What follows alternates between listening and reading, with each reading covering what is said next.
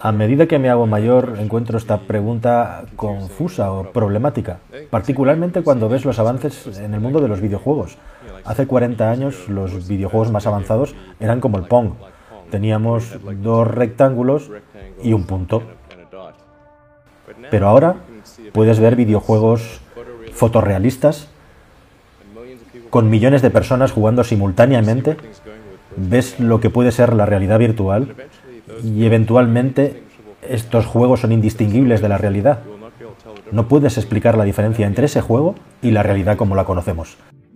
¿Cómo sabemos que esto no ocurrió antes en el pasado? ¿Qué tal queridos amigos? Bienvenidos a un nuevo viaje en el cascarón de nuez. ¿Es la realidad realmente real?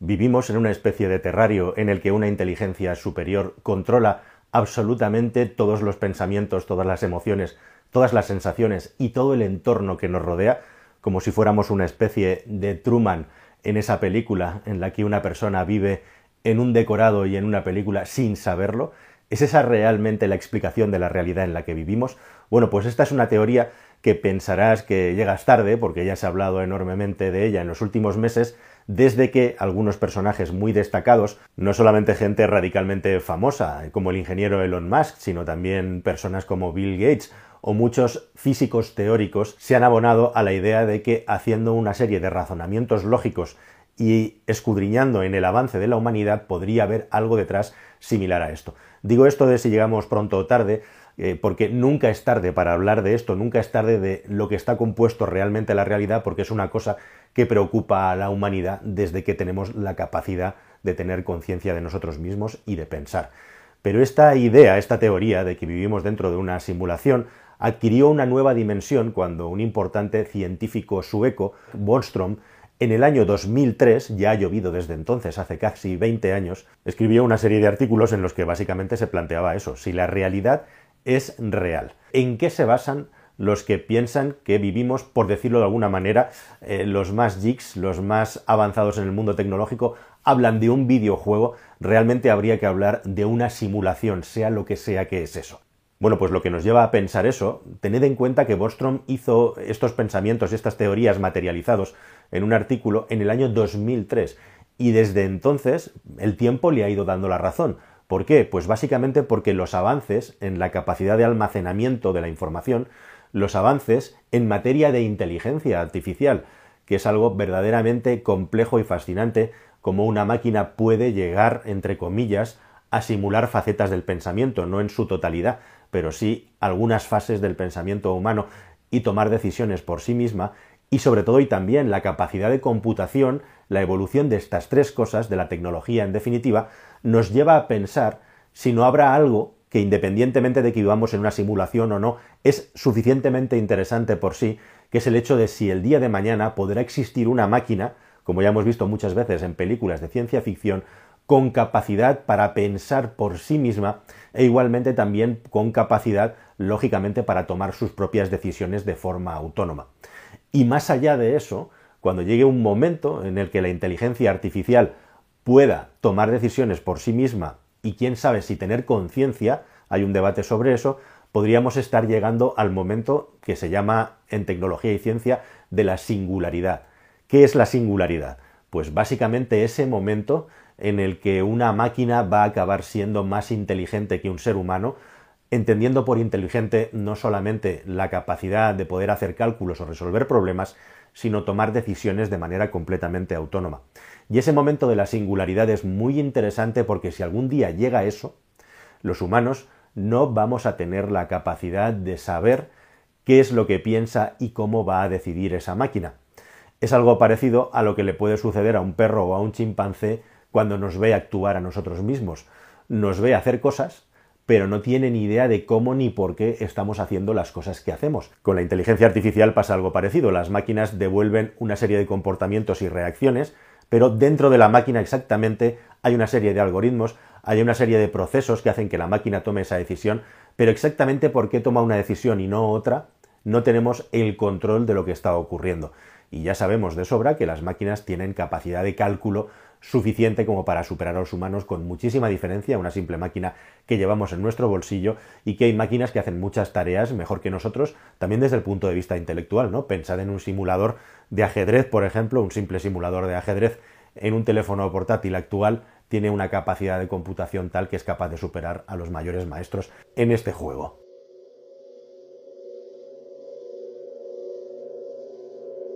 Bueno, pues básicamente los argumentos que utilizan son precisamente los argumentos de la evolución de la tecnología, lo que os he contado al principio del vídeo, el avance de la inteligencia artificial, de la capacidad de computación y de la capacidad de almacenar datos son pistas de que vamos hacia esa singularidad capaz de crear una realidad por sí mismo.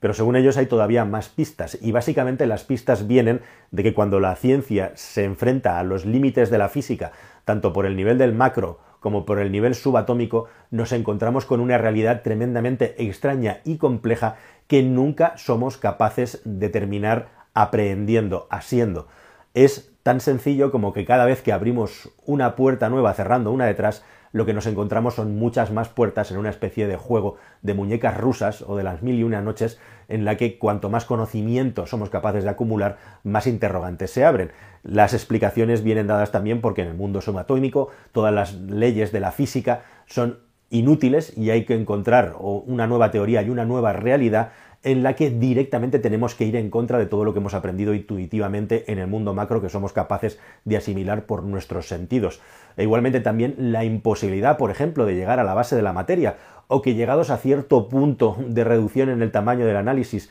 todo aquello que hacemos impacta directamente en el resultado del experimento y por lo tanto no seamos capaces de poder tener una vinculación directa, un análisis directo de lo que estamos experimentando. Eso en el entorno de la física cuántica, mientras que en el entorno de la física macro, de las grandes leyes de la física, en los últimos tiempos además ha habido muchas teorías en las que directamente se pone en relieve que el Big Bang, la teoría del Big Bang tiene muchos agujeros negros, nunca mejor dicho, y que probablemente el Big Bang nunca existió como el principio de todo, sino que simplemente son inflaciones y contracciones de un ciclo en el universo o directamente un universo que va hacia atrás, que es un espejo de lo que fue el Big Bang en su día. Todas estas son las teorías que hoy en día más se están trabajando. En definitiva, nunca llegamos a conocer del todo lo que pasa, la realidad es como siempre va un paso por delante y cuando llegamos a los límites de la realidad siempre nos encontramos con más preguntas, con más incógnitas y pasan cosas extrañas. Igual que le ocurría a Truman en el show de Truman, que cada vez que intentaba encontrar los límites de ese pueblo, de esa ciudad ficticia,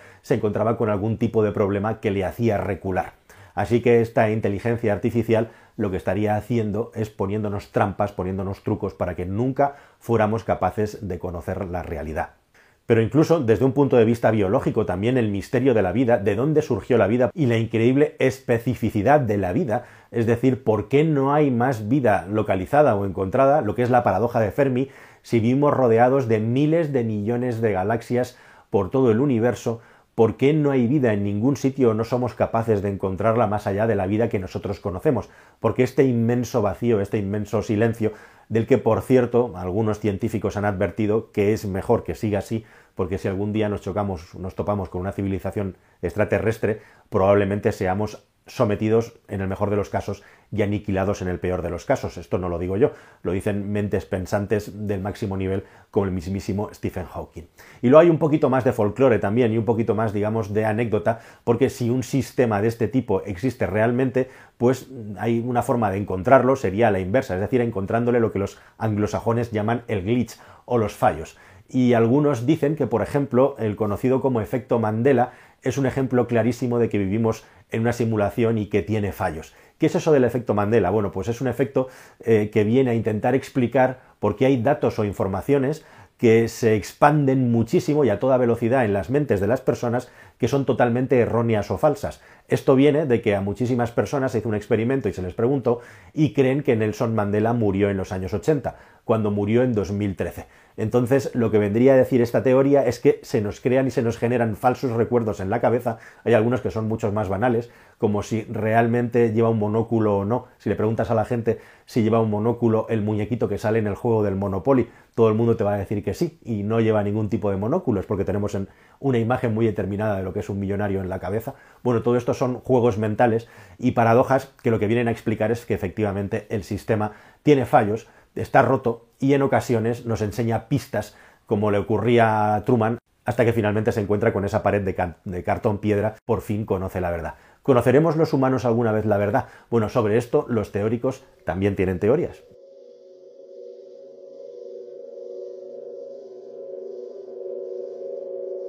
Y básicamente, si realmente vivimos en una simulación, lo que cuentan los expertos es que hay cuatro posibilidades, básicamente. La primera de ellas es que efectivamente vivimos en una simulación y lo acabaremos descubriendo y acabaremos controlando la simulación nosotros como humanos, llegaremos a controlarla directamente con la tecnología que estamos desarrollando. Es ni más ni menos lo que plantea la película de Matrix, sin más. Bueno, hay una segunda teoría que dice que los que manejan el juego, los que manejan esta realidad virtual en la que vivimos, directamente cuando estemos a punto de localizar, como le ocurría a Show de Truman, dónde está el truco y de aprender la verdad y de descubrirla, nos van a reiniciar y nos van a llevar al punto de partida, que sería una explicación también de por qué no somos capaces de contactar con más vida, porque básicamente esa vida no existe y si alguna vez ha existido y ha llegado al punto de conocer su propio origen, ha sido reiniciada igualmente. Hay una tercera teoría que dice que esencialmente nosotros somos esa civilización que fue reiniciada, es decir, que ya se nos ha reiniciado antes y que estamos en una segunda fase en la que de nuevo, si alguna vez llegamos a descubrir la realidad, volveremos a ser reiniciados.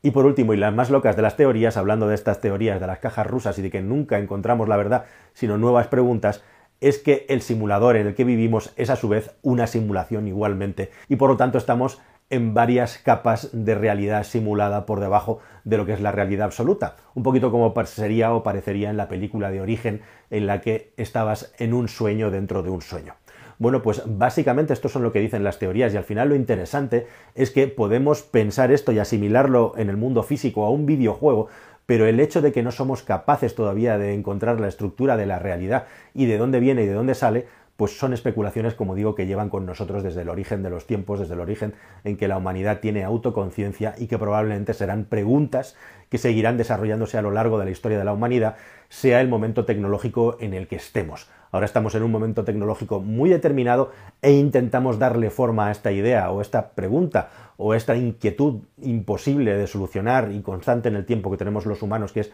de dónde venimos, quiénes somos y a dónde vamos, vinculada a la tecnología que nos rodea. ¿Qué será de aquí 100.000 o 10.000 o un millón de años si es que seguimos existiendo? ¿Quién lo sabe? Así que nada más, queridos amigos, espero que este viaje a lo más profundo del origen de lo que somos realmente te haya parecido interesante, cuáles son las bases de estas teorías hayan quedado claras, y aquí te dejo ahora con un par de vídeos que espero que sean igualmente tan interesantes como este o más. Hasta el siguiente amigos, adiós.